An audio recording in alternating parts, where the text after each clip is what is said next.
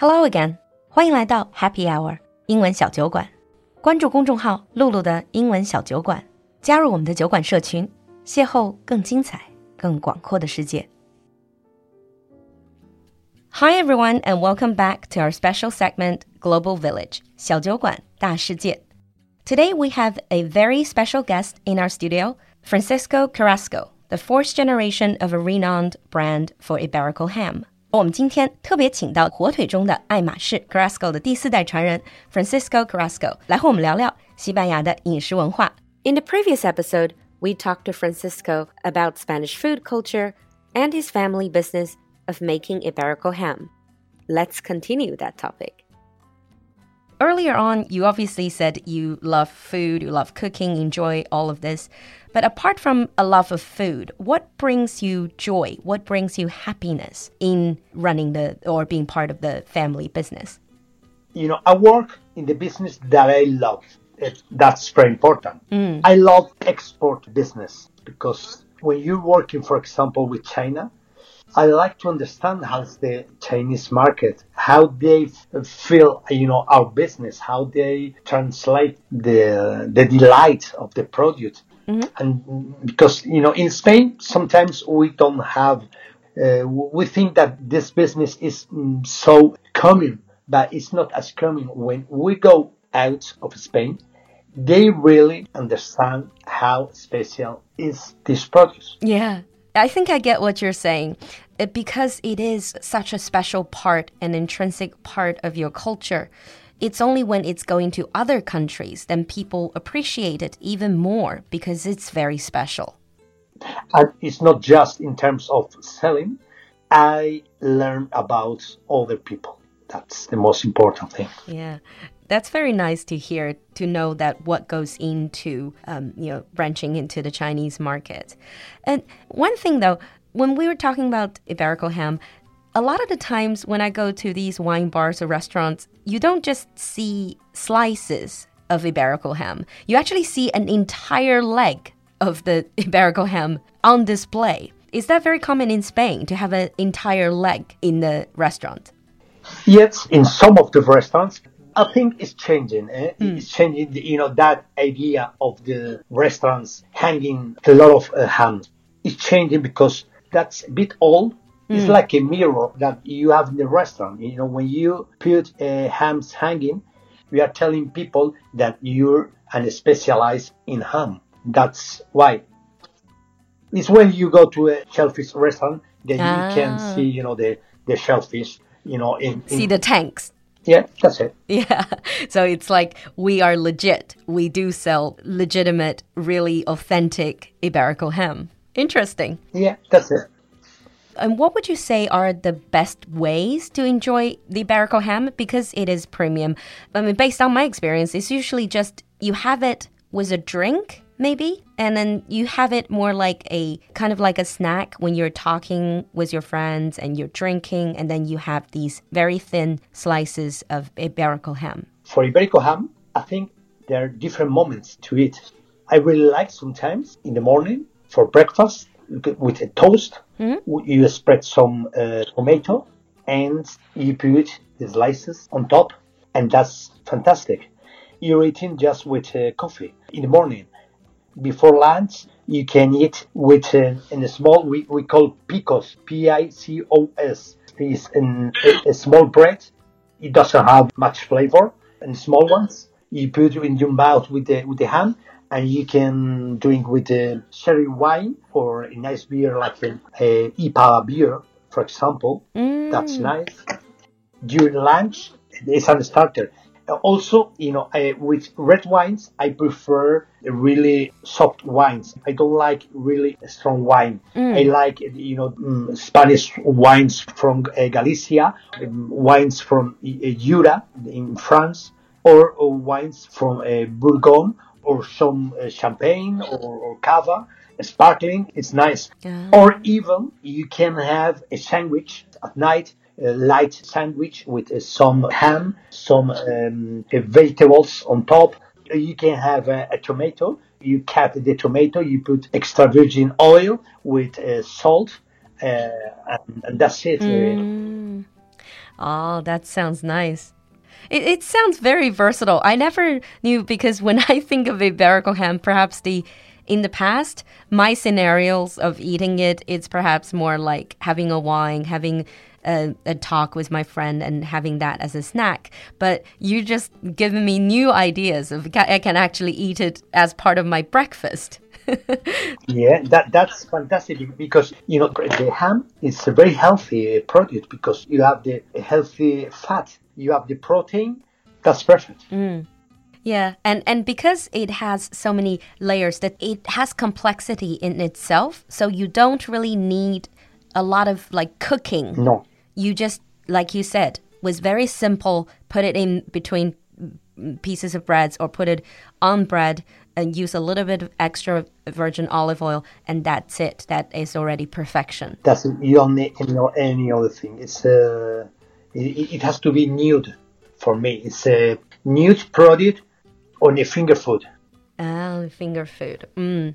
You know, when we try to get a Iberico ham, you do see these labels.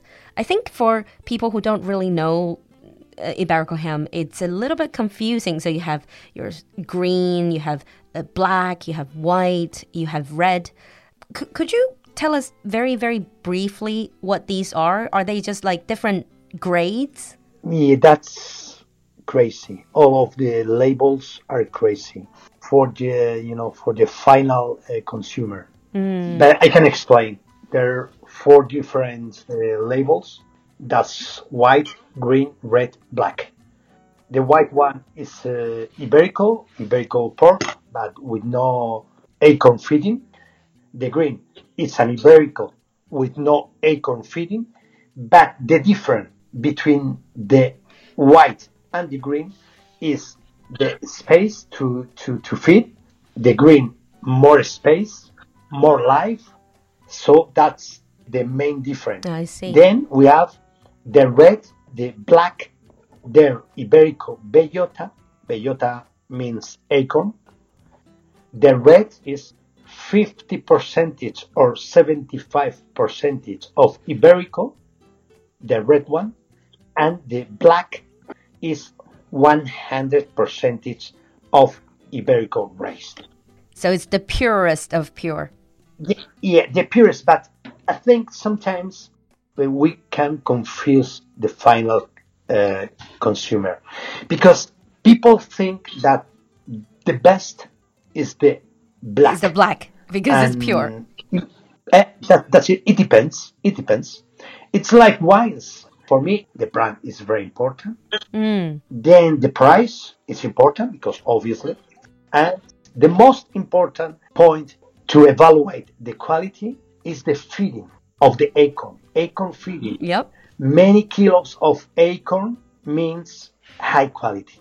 Medium kilos of acorn feeding, middle quality. That, that's the point because when you eat an Iberico ham and you put in your mouth and it's melty, Oh, yeah. uh, sweet, after 25 minutes, still in your mouth, but soft. Some brands, they have a higher point of salt and I don't like. I really like a tender. I, I like tender produce. I like tender meat. I Mm. like uh, soft wines. I don't like the strong flavors. And in Carrasco, we have that idea of curing because that's the ham that we love. We produce what we love.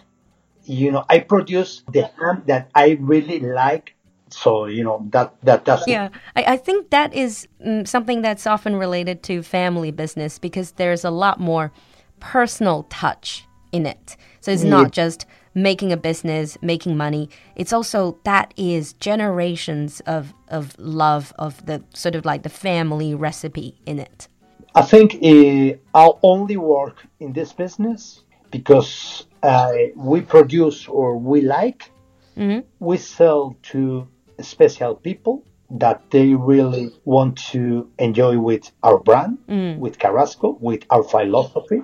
We're really close. We're really close company, really close with clients. We understand the business in terms of friendship and people that really know the difference between Carrasco and other companies. Mm. They want to be friends of the brand. That's very nice to hear. I think we've talked a lot about the brands in the family business and also Iberico Ham. And I want to end our talk with a little bit of extra thing about Spanish food. Yeah, I'm, I'm sure you also do your own traveling. I mean, obviously now it's it's difficult for people to travel, but before the pandemic, you probably traveled to different places. So when you are away from your hometown, away from Spain even, what is the food from home that you miss, that you always miss? Mm, fish. Mm, I love fish. I used to eat a, a lot of fish. I, I, like fish on grill, on barbecue. Ah, grilled fish. Yeah. Mm. Yeah. I really um, miss the fish because ham always puts some slices in vacuum in my luggage.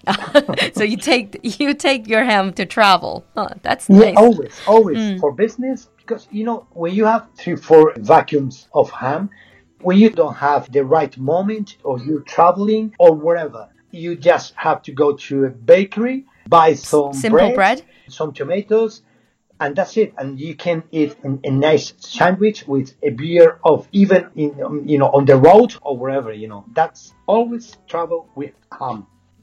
Yeah, and and I think a great thing about Iberico ham is also that yeah, like you said, it's it's nice to just enjoy uh, by yourself, but it's also a nice thing to give as a gift if you meet up with friends or even clients. It's a nice gift because it is premium it has that premium value to it. Yeah, it's a gift. No one, you know, uh, gives me a ham for gift, obviously. But I used to, you know, for example, I, I go to see um, for lunch with friends at uh, their houses, and I take, you know, my uh, nice uh, Carrasco bag with some ham. Mm. They're really happy. I that can imagine. It's the best gift to, to, to present. Yeah. Okay. Thank you, Francisco. I, I think We've certainly learned so much about Spanish food, especially barraco ham. Thank you so much for being in the studio with us today. And I simply can't wait to try some out. Thank you very much. I don't know how to say in Chinese, but I will try.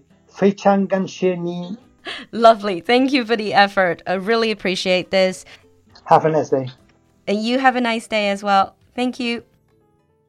今天的节目你喜欢吗？赶快联系小助手加入酒馆社群吧。小助手的微信号是 l u l u x j g three，我们在酒馆等你。